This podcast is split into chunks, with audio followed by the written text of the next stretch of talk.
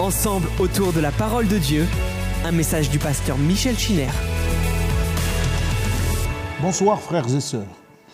Bienvenue à notre rendez-vous autour de la parole de Dieu. Je vous espère en bonne forme et avec le secours de la grâce du Seigneur, rempli de bonnes dispositions envers ce temps que nous allons passer à partager l'Évangile. J'espère que vous avez passé une bonne journée hier et que vous avez pu aussi vous faire du bien dans la présence de Dieu. Le chapitre 16 sera notre base de méditation ce soir, mais avant d'entrer dans l'étude des détails de ce récit que nous lirons dans quelques instants, je voudrais, par une anecdote, essayer de répondre à la question que plusieurs m'ont posée au sujet de la responsabilité humaine et de l'absence apparente de Dieu dans le cas des conflits qui ravagent les sociétés et qui euh, font tant de souffrances. J'aimerais rappeler qu'au printemps de l'année 1945, les Japonais ont entendu pour la première fois de leur histoire la voix de leur empereur Hirohito. Dans des images d'archives impressionnantes, j'ai pu euh, moi-même entendre le commentateur de l'époque dire que le peuple japonais entendait la voix de son Dieu pour la première fois. Et il y avait là un peuple, comme tout le monde le sait, anéanti par l'éclatement des deux bombes atomiques qui avaient brisé la résistance de ses armées. Dans les jours qui ont suivi, plusieurs milliers de personnes se sont donné la mort. Et un professeur de philosophie euh, originaire du Japon disait que si l'empereur avait seulement ouvert la bouche, rien de tout cela ne se serait produit. Mais il n'a rien dit, et les militaires ne pouvaient que continuer à se battre. Et lorsque j'ai entendu ce commentaire, j'ai réalisé que cet empereur que l'on appelait un dieu vivant, qui était en fait une idole, le silence des idoles conduit à la mort et à la destruction, alors que la parole de Dieu, elle, apporte la vie, la paix et des réponses pour euh, notre foi. La question des conflits, la question de la guerre fait rebondir notre question, celle de l'action divine. Pourquoi Dieu n'intervient-il pas? Est-ce là une preuve de son absence? Est-ce que le silence de Dieu, est-ce que cette patience ou cette passivité apparente ne sont pas les preuves de son absence, comme la plupart des philosophes le disent? Ou bien est-ce qu'il s'agit, encore plus grave, de son incapacité à gérer le problème du mal? Personnellement, à la lecture de la parole de Dieu, des événements que nous avons essayé de comprendre, notamment dans la première guerre relatée dans les Écritures, lorsqu'Abraham participe au conflit contre les rois de Mésopotamie, ce silence et cette absence apparente sont au contraire une preuve de la grandeur et de la majesté divine. Dieu laisse à l'humanité sa responsabilité dans le cadre de ses dispensations. Et j'aimerais que vous ayez une vue générale de ces dispensations qui, dans l'Écriture, nous permettent de comprendre pourquoi Dieu agit de telle ou de telle manière, et quelquefois même avec des différences notoires. Dans la méditation du 16 mars 2021, nous avons parlé de l'arc-en-ciel. Il était pour nous euh, un symbole de la fidélité de Dieu, qui dit Je me souviendrai de l'alliance, et Dieu s'est engagé à ne plus détruire la terre par un, cataclysme aussi effroyable que le déluge. Mais il était aussi pour nous le symbole de Christ dans la gloire, et je me souviens avoir essayé de détourner nos regards des souffrances de la terre, des maladies, des deuils, de tout ce qui fait notre humanité, pour euh, les diriger sur cette manifestation de la fidélité de Dieu. Et je me souviens avoir dit que lorsque nous sommes malades, lorsque nous sommes dans la souffrance, lorsque nous rencontrons des problèmes et que nous regardons vers le ciel, alors Dieu regarde aussi l'arc-en-ciel. Dans tous ces orages qui viennent blesser l'humanité, nos regards peuvent se croiser. L'arc-en-ciel, on le sait, évoque Dieu, sa fidélité, sa gloire. Mais il évoque aussi l'humanité, parce qu'il est non seulement en rapport avec le ciel, mais également avec la terre.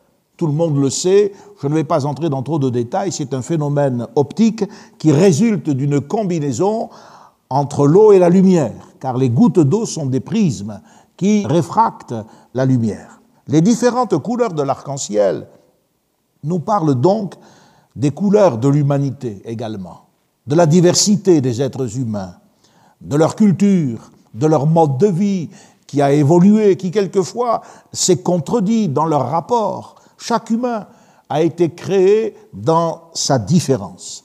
Et il est aimé par Dieu dans sa singularité. Et de la même manière que les couleurs de l'arc-en-ciel se côtoient dans le ciel, les hommes sont appelés à vivre aux côtés de leurs prochains dans la complémentarité, comme si une couleur respective en entraînait une autre. C'est la spécificité culturelle, c'est la conviction spirituelle. L'arc-en-ciel, c'est beaucoup plus qu'une décoration. C'est le signe que Dieu ne détruira plus aussi radicalement la terre qu'il a dû le faire par nécessité à cette époque. Mais si Dieu s'est engagé à ne plus détruire l'humanité, les hommes continuent, eux, à se détruire. Dieu a suspendu son arc à la manière d'un guerrier qui dit maintenant c'est terminé avec la guerre. Mais l'homme, lui, n'a pas renoncé à faire la guerre. Et c'est en ce sens que nous pouvons trouver là une des explications à l'absence apparente de Dieu lorsqu'il laisse l'humanité suivre ses propres voies. Le vin est tiré, il faut le boire. Selon l'expression, l'homme doit goûter jusqu'à la lie les conséquences des choix qu'il euh, a cru devoir faire en désobéissant à Dieu. Et pour bien comprendre le sens spirituel de l'histoire telle que la Bible nous la présente, il est important de comprendre, de distinguer les différentes dispensations, c'est-à-dire les économies, les régimes sous lesquels Dieu a placé l'humanité. Une dispensation, c'est une période pendant laquelle les hommes sont soumis à une épreuve particulière. Cette épreuve est en rapport avec leur obéissance à une révélation très précise de la volonté de Dieu. Et vous verrez que ces dispensations qui se succèdent, eh bien, apportent à chaque fois une révélation plus complète, jamais définitive, plus complète que la précédente, mais cependant, toutes les dispensations se terminent par une faillite humaine les efforts de Dieu se soldent par la transgression de l'alliance du côté de l'homme, ce qui oblige Dieu à intervenir par un jugement, un châtiment, et à inaugurer un nouveau régime. Par exemple, dès le chapitre 3 du livre de la Genèse, nous avons découvert le régime de l'innocence en Éden. Et puis on sait très bien comment ça s'est passé. Il a fallu qu'il y ait eh bien, une, une confrontation. D'ailleurs, la première inculpée a été malheureusement une femme qui a dû euh, rejeter euh, sa responsabilité sur le serpent, etc. Ils ont été expulsés. Et puis il y a eu le régime de la conscience. Ce régime de la conscience va de la chute, c'est-à-dire de l'expulsion du Jardin d'Éden, au déluge. L'homme a acquis maintenant la connaissance du bien et du mal. C'était son choix. Donc la conscience de l'homme s'est réveillée, il n'est plus l'être innocent qu'il était dans ses débuts.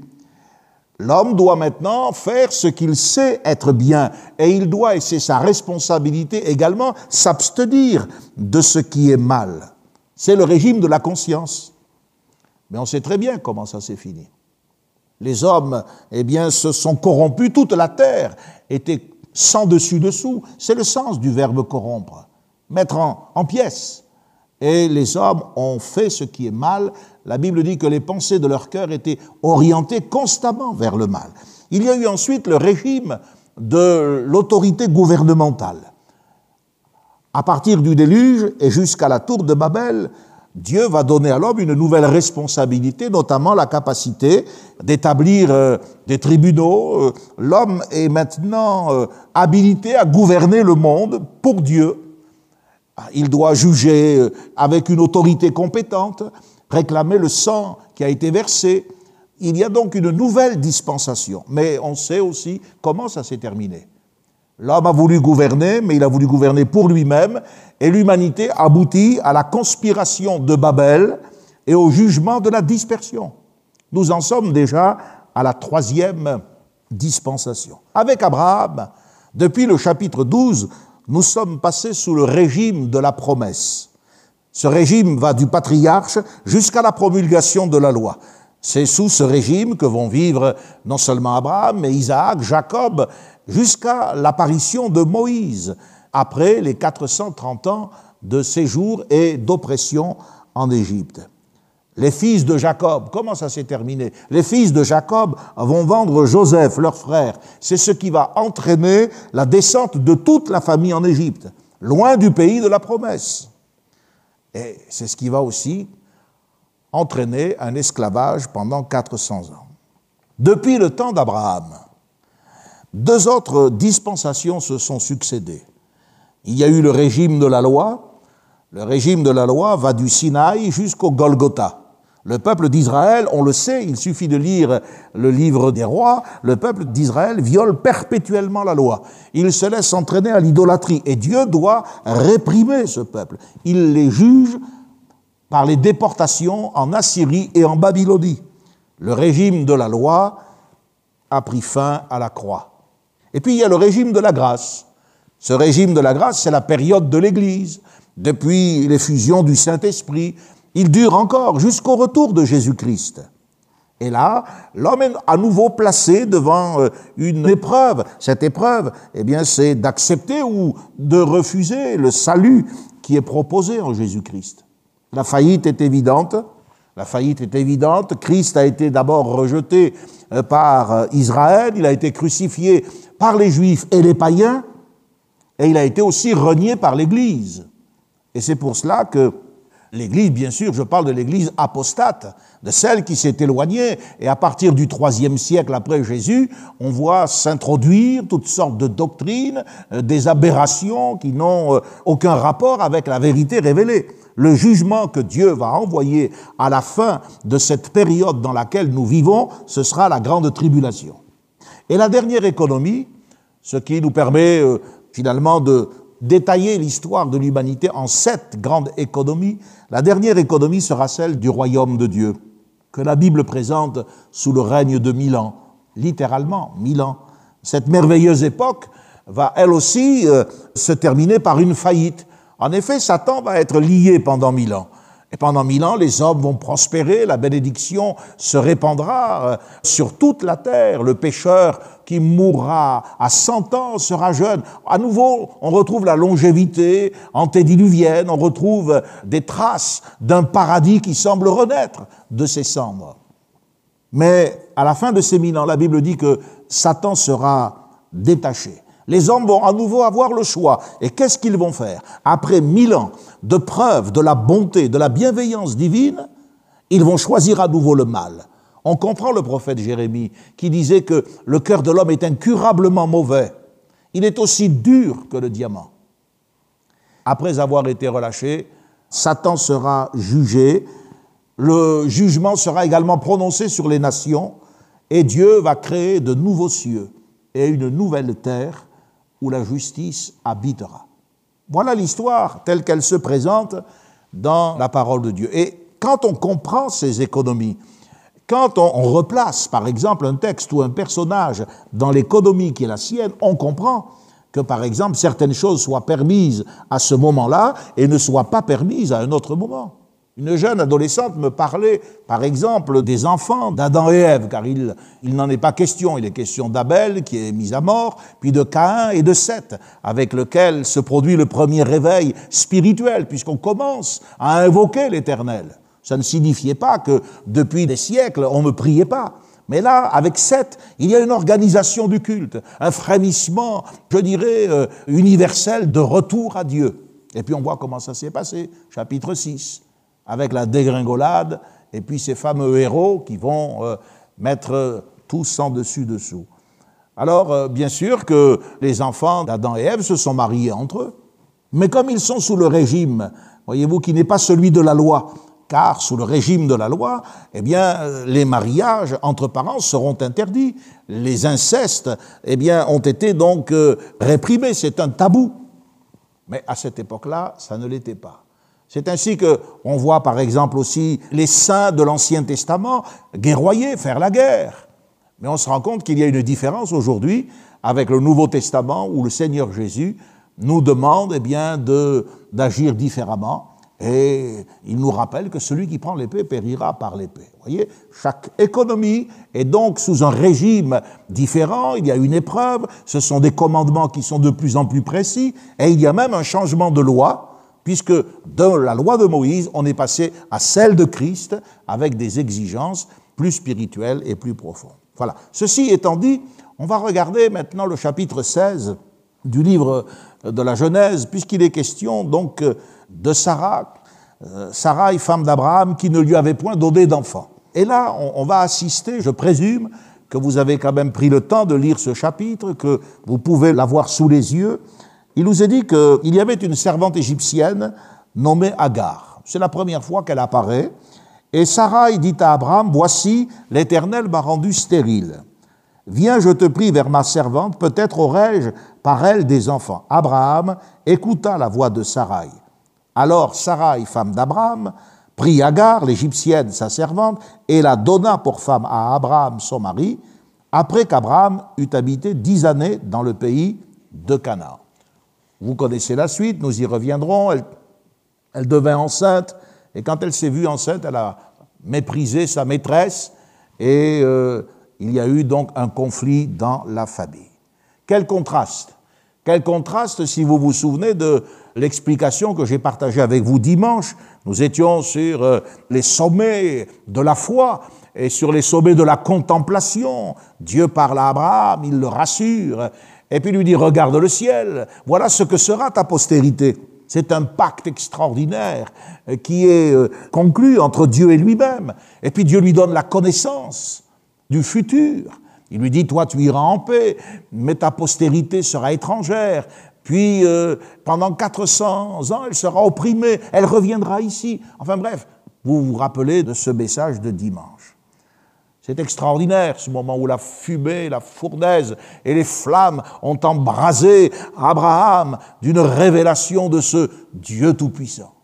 Aujourd'hui, quelle situation pitoyable avec sa servante.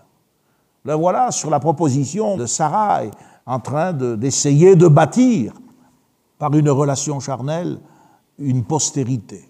Jusqu'à présent, il faut le reconnaître, Sarai n'a jamais été mentionné. Lorsqu'il a été question de la postérité, c'était toujours la postérité d'Abraham. Donc euh, Dieu lui a dit, ce sera un héritier qui sortira de tes entrailles, ça on le sait, mais on ne sait pas quelle sera la partenaire d'Abraham. Et il faut comprendre que maintenant, c'est pour cela que la Bible nous dit qu'il avait habité dix années dans le pays de Canaan, c'est-à-dire dix ans, c'est un temps difficile. Sarah est certainement fatiguée d'attendre, son état n'évolue pas, et donc elle fait cette proposition, voyez. Il faudra d'ailleurs attendre encore 13 ans.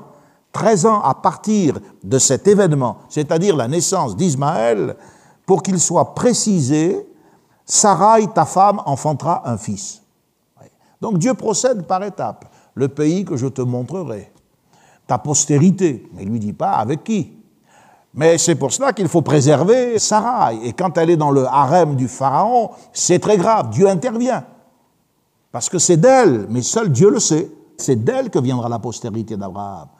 Abraham, euh, lui, est confronté à un âge avancé, il est confronté à la stérilité de sa femme, et peut-être que le raisonnement de l'homme aidant, il s'est dit, mais après tout, pourquoi pas? La souffrance de Sarah doit être quelque chose de réel. Faut pas la juger trop rapidement, mais n'empêche que, voyez, la Bible n'atténue pas la vérité. Il n'y a pas de ménagement, il n'y a pas de compromis moral, même pour des hommes qui sont appelés les habits de Dieu. Au contraire, on a le sentiment qu'ils sont repris plus sévèrement et que la relation qu'ils ont avec Dieu et la révélation qu'ils ont de Dieu les rend encore plus responsables à l'égard du témoignage qu'ils laissent autour d'eux. Sarah souffre, pour elle ça ne va pas assez vite. Alors elle avait une servante euh, égyptienne nommée Agar. Le Saint-Esprit ne dit pas des choses par hasard. Elle avait une servante égyptienne. Cette mention nous ramène des années en arrière, des années en arrière. Quand Abraham est remonté d'Égypte, il n'est pas remonté seul. La Bible nous dit que Pharaon l'a bien traité, il a reçu des brebis, des bœufs, des ânes, des serviteurs et des servantes. Et parmi ces servantes, il y avait Agar l'Égyptienne. Ici, nous voyons combien le diable est patient. Nous savons que Satan est rusé, c'est ce que la Bible nous dit. Le serpent était le plus rusé de tous les animaux des champs. Là, nous découvrons comment le serpent, car il s'agit d'un conflit entre la postérité de la femme et la postérité du serpent. Comment le serpent peut être patient Une de ses ruses consiste à introduire un agent dormant qu'il va utiliser au moment le plus opportun. Et quand on lit les premiers versets du chapitre 16, eh bien, on a le sentiment que Sarai semble en vouloir au Seigneur. Voici, l'Éternel m'a rendu stérile. Viens, je te prie, vers ma servante. L'amertume va grandir dans le cœur de cette femme. Et elle va se traduire par des sentiments durs.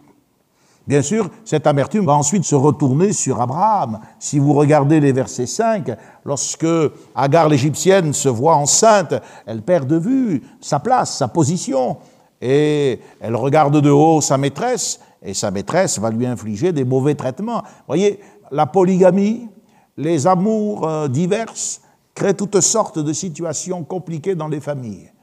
Et elle va voir son mari et elle dit à Abraham, que l'Éternel soit le juge entre moi et toi.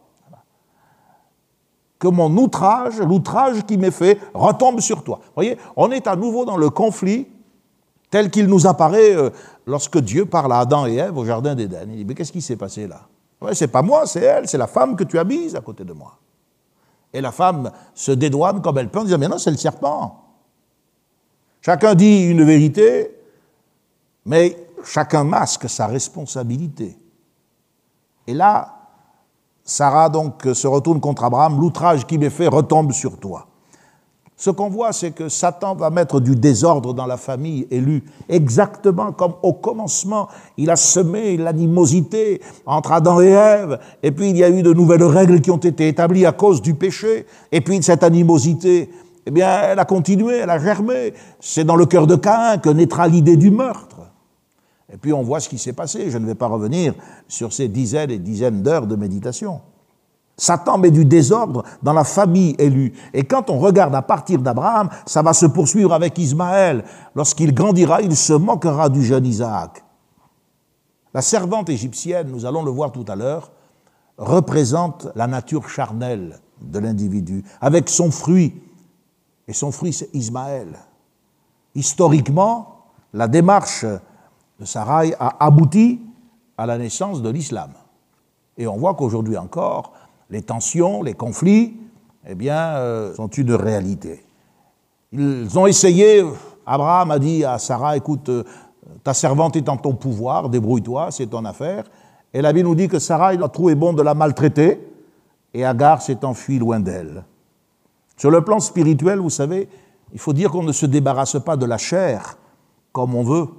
Il y a des gens qui se maltraitent tout au long d'une vie religieuse pour essayer de rétablir une situation, pour être approuvé de Dieu, en souffrant même. Mais ce n'est pas une solution.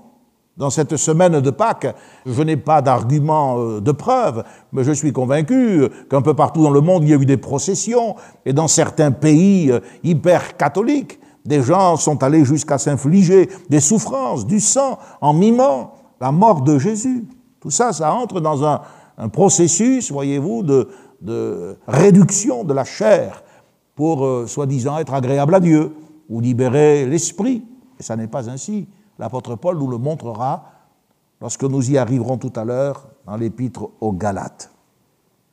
Avec la fuite d'Agar, elle s'en va, verset 6, et Agar s'enfuit loin d'elle. Sarah et Abraham peuvent se dire, bon, ben écoute, la page est tournée. Elle est partie, mais c'est pas sûr. c'est pas sûr parce que Dieu va la ramener. Abraham est âgé de 86 ans. Et lorsqu'on regarde ce qui s'est passé au chapitre 17, la Bible nous dit au verset 1er, Abraham fut âgé de 99 ans et l'Éternel apparut à Abraham. Donc Dieu est resté 13 ans entre le chapitre 16 et le chapitre 17, il y a 13 ans. 13 ans pendant lesquels Dieu va rester muet, dans le silence.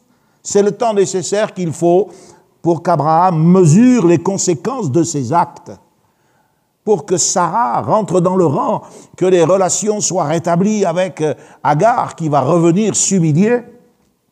Et à ce moment-là seulement, Dieu va proposer une nouvelle étape et une nouvelle révélation de sa personne.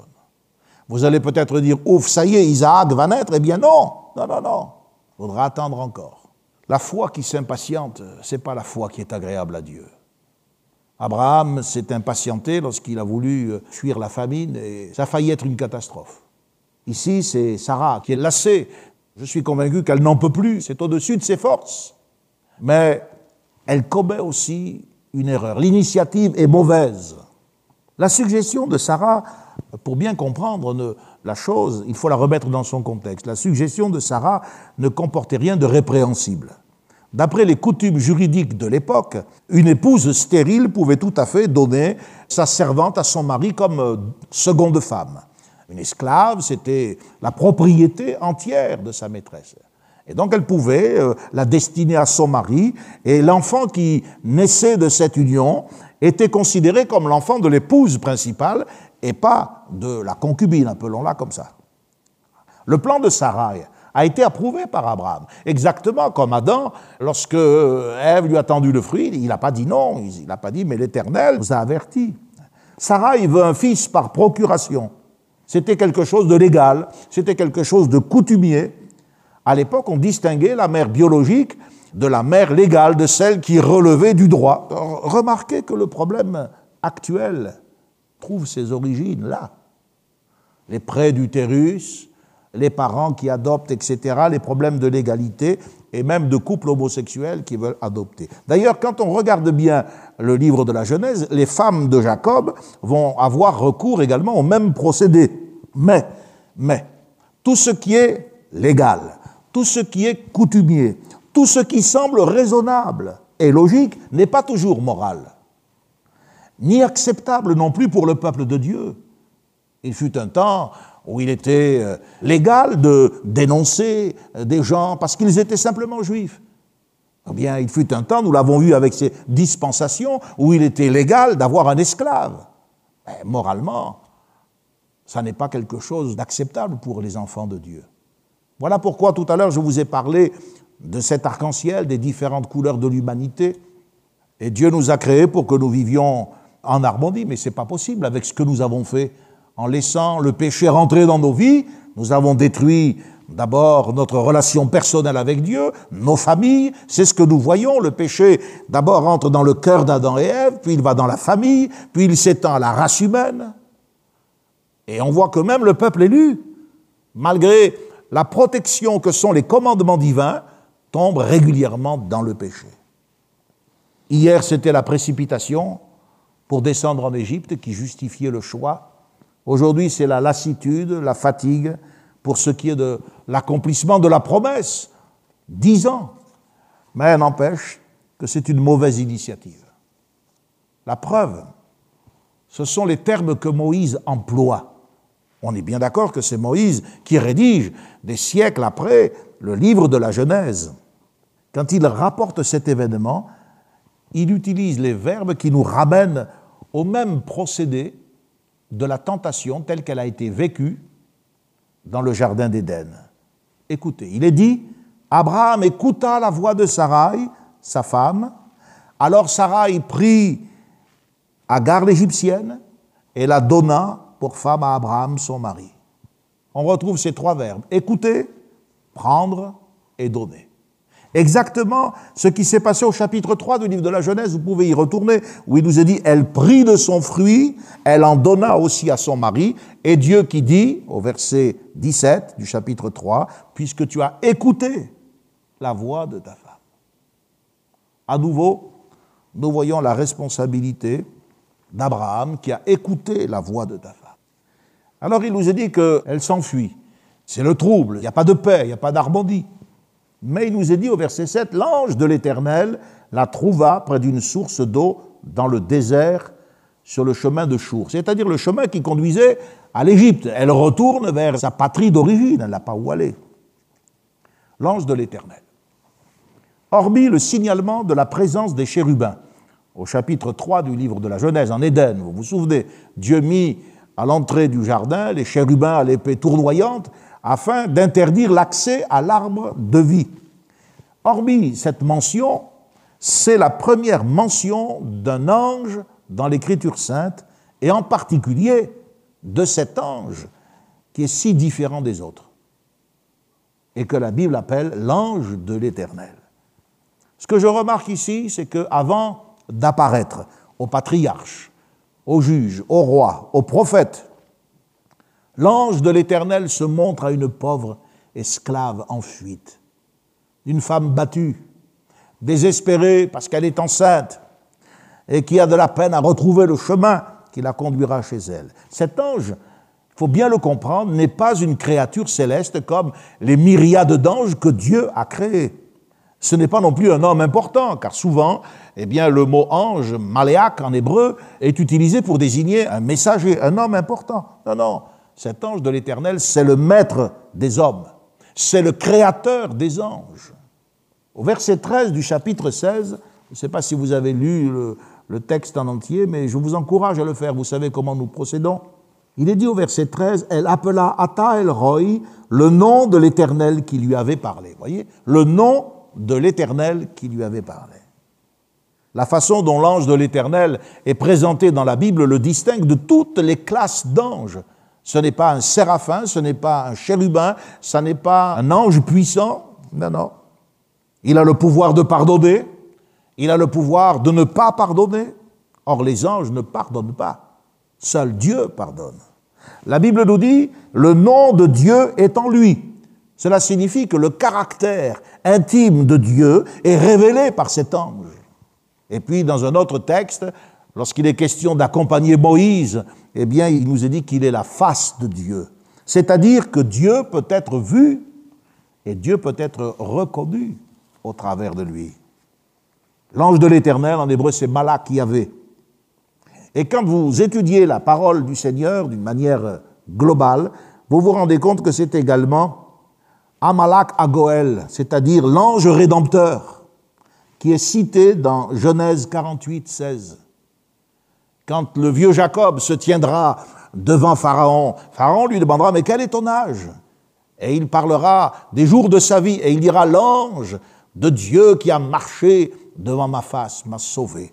Maléak, ah Maléak à Goël, l'ange rédempteur. Dans Ésaïe 63, 9, il nous est dit que dans toute leur détresse, il a été en détresse, et l'ange de sa face les a constamment soutenus. Maléak Panaïm, l'ange de ma présence. Ésaïe 63, 9. Et si vous lisez Malachie, chapitre 3, verset 31, il est dit que soudain, Malak Haberit, l'ange de l'alliance entrera dans son temple, le messager de l'alliance. C'est Jésus-Christ, notre Seigneur. Qui est-ce qui pardonne ou qui ne pardonne pas? Qui est-ce qui révèle Dieu? Jésus a dit, celui qui m'a vu a vu le Père. La manière qu'il a de s'exprimer est une manière euh, particulière. Quand il parle à Agar, il lui dit par exemple, d'abord il l'appelle et il la connaît.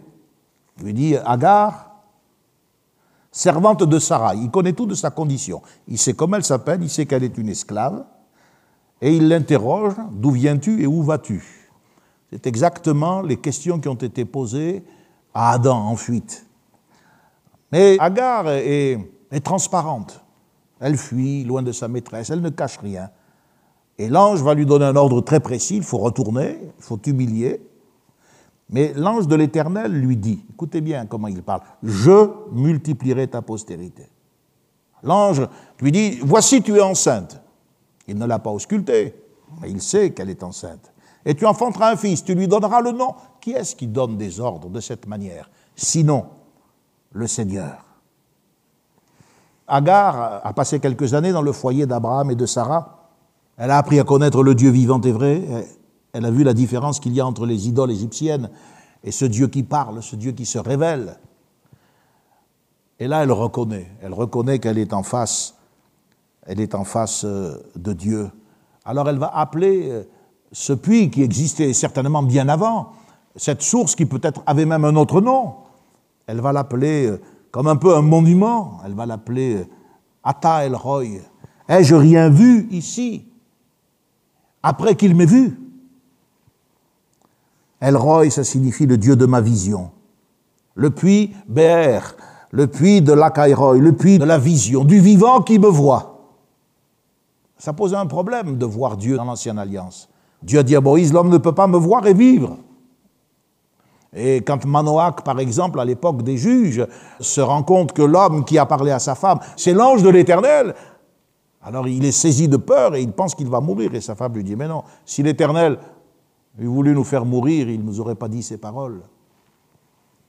Je me rends compte que ce qui y a d'extraordinaire, c'est que cet ange de l'Éternel, qui est manifestement le Seigneur, dans le Nouveau Testament, avec l'incarnation de Jésus-Christ, ce Dieu qui est venu habiter dans une chair semblable à la nôtre, il n'est plus jamais question de l'ange de l'Éternel, parce que, évidemment, l'ange de l'Éternel était une manifestation du Christ avant son incarnation, du Fils éternel de Dieu avant sa venue dans une chair semblable à la nôtre.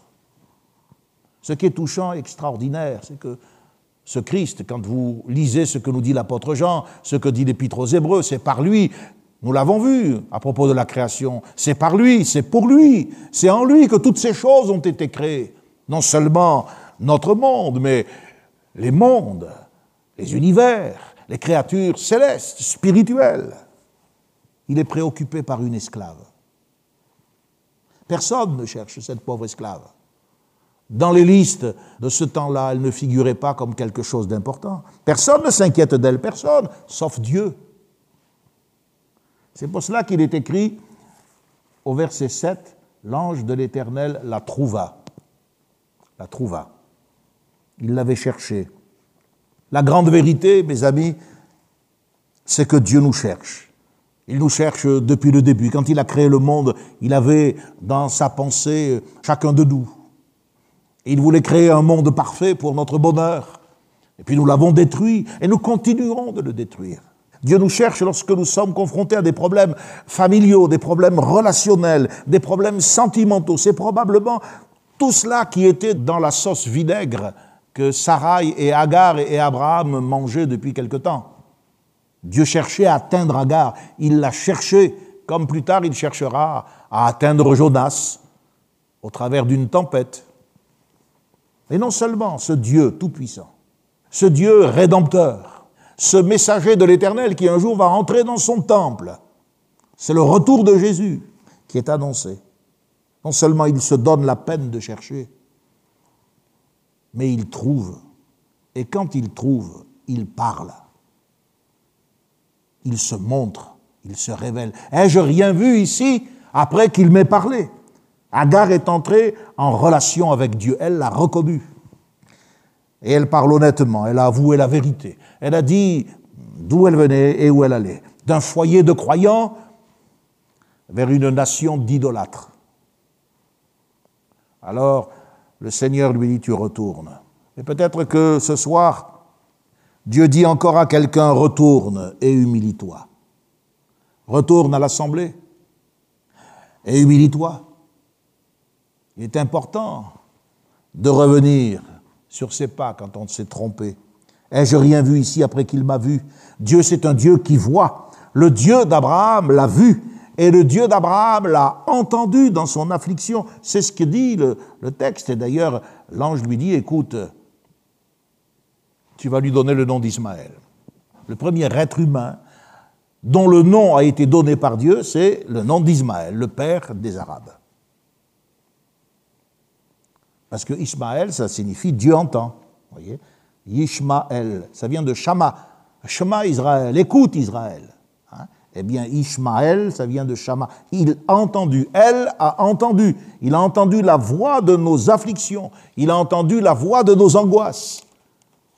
Lorsque nous sommes dans ces situations-là, nous ne devons pas désespérer, parce que l'angoisse, la difficulté, la tribulation, ça a un timbre particulier. Et dans le ciel, Dieu entend les vœux de ceux qui souffrent. C'est pour cela que Ismaël, premier à être en quelque sorte nommé, rappelle à la conscience de l'humanité que Dieu c'est un Dieu qui entend. Il existe encore ce puits, ce puits de la Caïroï, le puits du vivant qui se révèle, le puits du vivant qui me voit, c'est l'écriture. Dans l'évangile de Jean au chapitre 4, le Seigneur a rencontré quelqu'un à ce puits. C'est le même puits, la femme de Sichar. Cette femme a une tradition. Et nos pères ont dit qu'il faut adorer sur cette montagne, mais vous, vous adorez là-bas. Jésus lui dit, vous adorez ce que vous ne connaissez pas. Ce que le Père cherche, ce sont des adorateurs en esprit et en vérité. Et Jésus dit, mais celui qui va boire de l'eau de ce puits, là, il aura encore soif, mais l'eau que je lui donnerai, le puits du vivant qui se révèle au travers de l'écriture, celui-là, cette eau va devenir en lui une source qui jaillira jusque dans la vie éternelle. Dieu, mes amis, c'est un Dieu vivant. Dieu, ce n'est pas une réunion, ce n'est pas une idole, ce n'est pas une cérémonie, ce n'est pas une religion. Dieu, c'est un être personnel. Il nous voit, il nous cherche, il nous entend quand nous pleurons, il nous parle et il nous dit encore aujourd'hui, et je suis sûr qu'il dit à quelqu'un ce soir, retourne et humilie-toi. Alors, bien sûr, ces choses sont, importantes sur le plan de l'histoire. On va peut-être se rappeler aussi ce que Dieu dit d'Ismaël. Bien sûr qu'il a un honneur euh, immense et fait, puisqu'il est le premier à être cité ainsi. Enfin, Dieu dit, euh, voilà comment va être son caractère. Il sera comme un âne sauvage. Sa main sera contre tous et la main de tous sera contre lui, et il habitera en face de tous ses frères.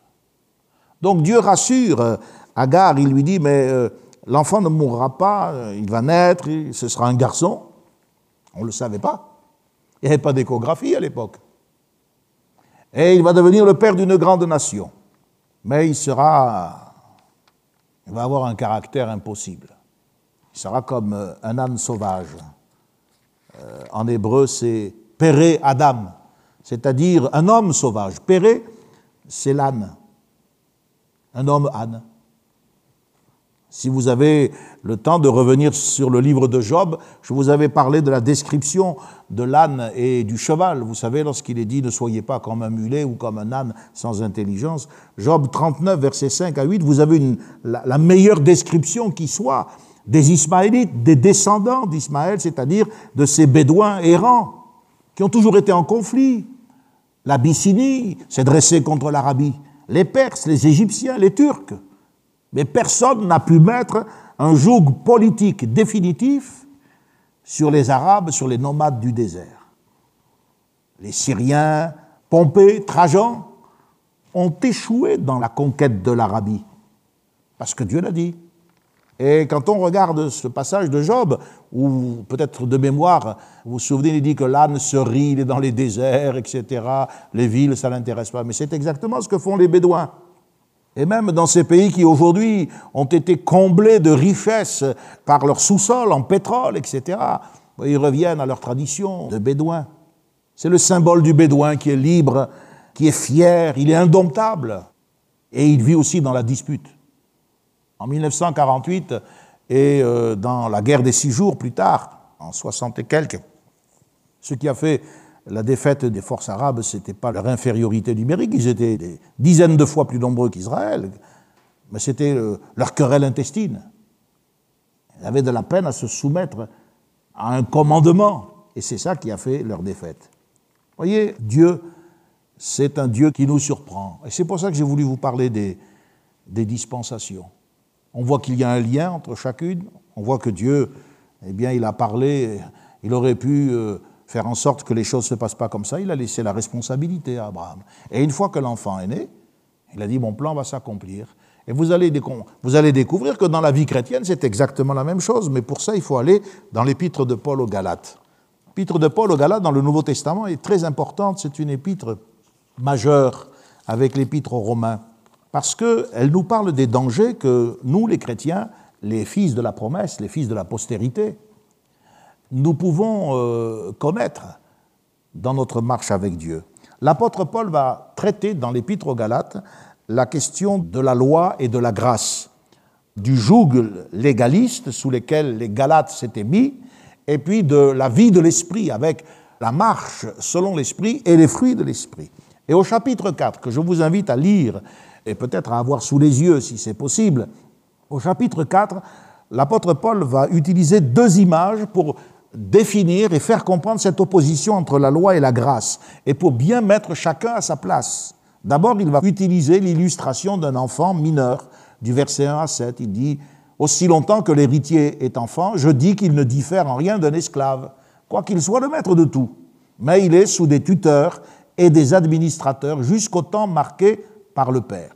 Et puis il dit nous aussi, de la même manière, lorsque nous étions enfants, nous étions sous l'esclavage des rudiments du monde. Mais lorsque les temps ont été accomplis, Dieu a envoyé son Fils, né d'une femme, né sous la loi, afin de racheter tous ceux qui étaient sous la loi et que nous ressuscions l'adoption. Et c'est ainsi que vous avez ces fameuses phrases que vous connaissez, parce que vous êtes fils, Dieu a envoyé dans vos cœurs l'esprit de son Fils qui crie Abba Père, ainsi tu n'es plus esclave, mais tu es fils. Et si tu es fils, tu es aussi héritier par la grâce de Dieu. Ça, c'est la première illustration. Ce soir, elle ne nous intéresse pas. La seconde, eh bien, c'est l'illustration historique. Et là, il va parler, regardez, à partir du verset 21, Dites-moi, vous qui voulez être sous la loi, n'entendez-vous point la loi?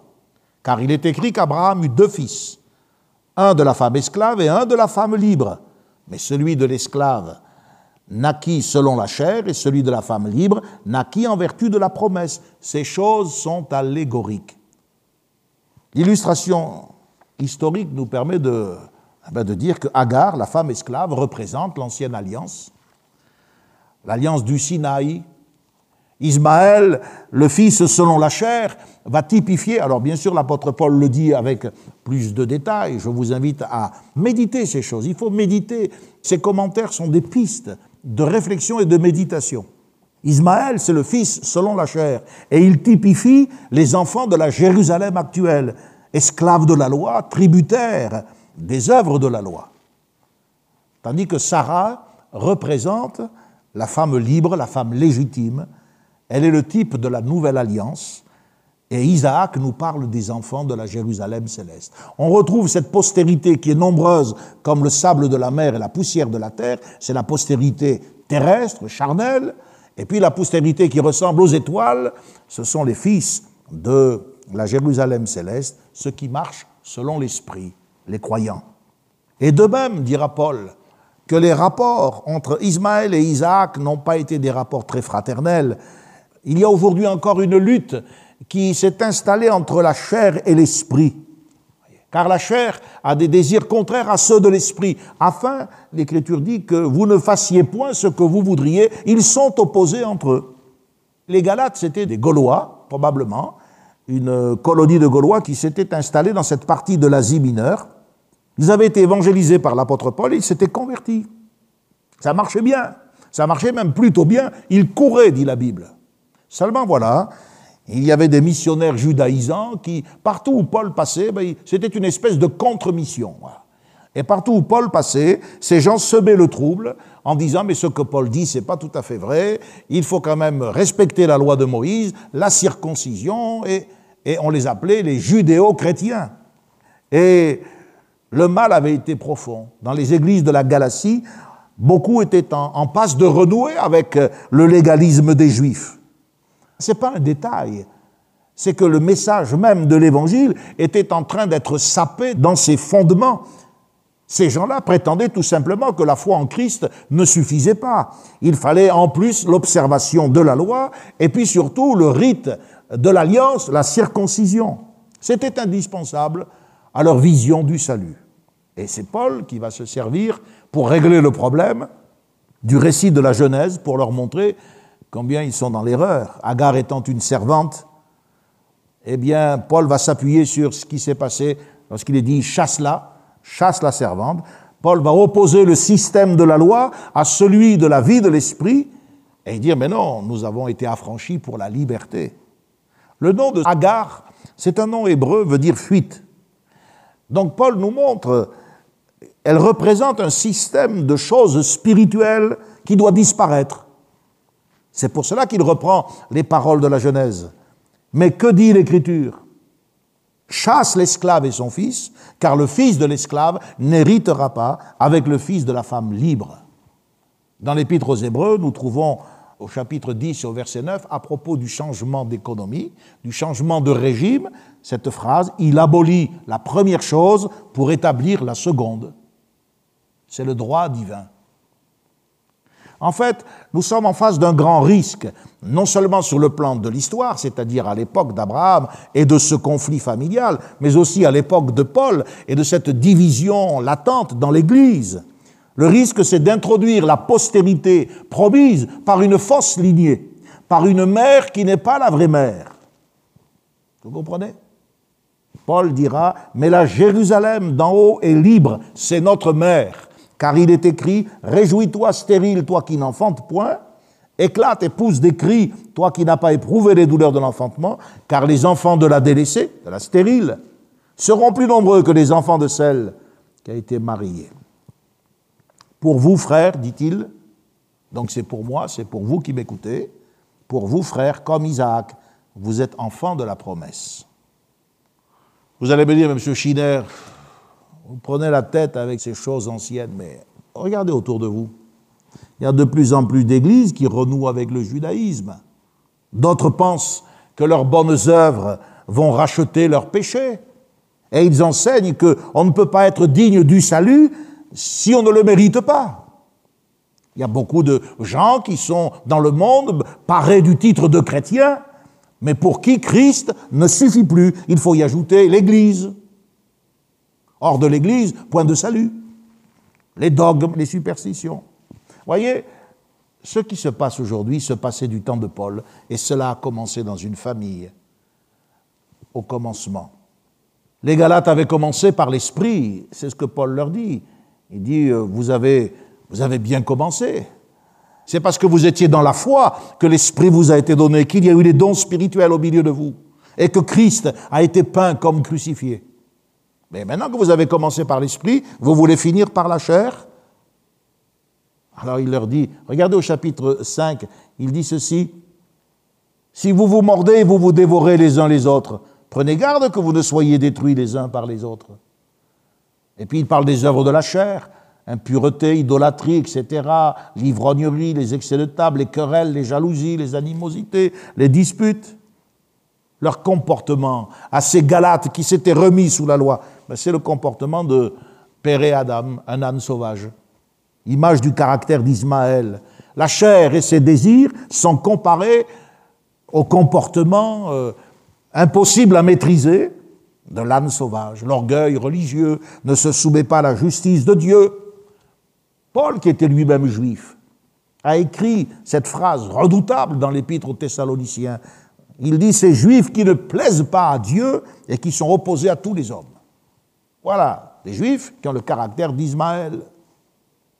C'est les enfants selon la chair. Et nous, nous ne devons pas laisser la chair dominer nos relations. Nous ne devons pas chercher un système religieux qui peut contribuer à flatter la chair. C'est par la foi c'est en croyant ce que Dieu dit, c'est en mettant en pratique sa parole que nous pouvons avoir la paix de Dieu.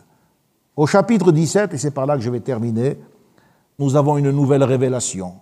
Dieu va dire à Abraham, je suis le Dieu Tout-Puissant. Il va renouveler son alliance. Et puis, chose remarquable, le nom d'Abraham va changer. Je l'ai appelé Abraham jusqu'à présent parce que c'est plus facile et plus commode, mais en fait, jusqu'à là, jusqu'au chapitre 17, Abraham s'appelait simplement Abraham. Mais il deviendra Abraham. Et Sarai, eh bien, va devenir Sarah. Et on va se rendre compte que, eh bien, les choses vont maintenant se mettre plus précisément en place. J'espère vous avoir aidé à, comprendre un aspect de l'Écriture ce soir au travers de cet épisode. Et si ces choses sont dans la parole de Dieu, c'est pour nous faire comprendre des vérités qui sont euh, très pratiques et qui nous concernent encore aujourd'hui.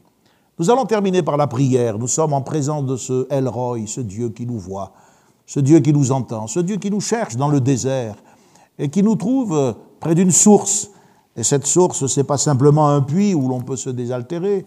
Bien sûr, ça a été ça pour Agar et pour bien d'autres, mais c'est aussi le puits de la parole, où notre âme qui a soif du Dieu vivant et vrai, eh bien, et qui soupire comme un, cerf soupire après les eaux, notre âme peut avoir la révélation de la vérité et avec elle de la liberté, car vous connaîtrez la vérité et la vérité vous affranchira. Que Dieu vous bénisse, que le Seigneur vous accorde sa paix et sa grâce. pendant tout ce temps et pendant ces semaines où nous allons encore être euh, confinés, nos écoles sont fermées, nous allons prier pour que Dieu bénisse nos enfants.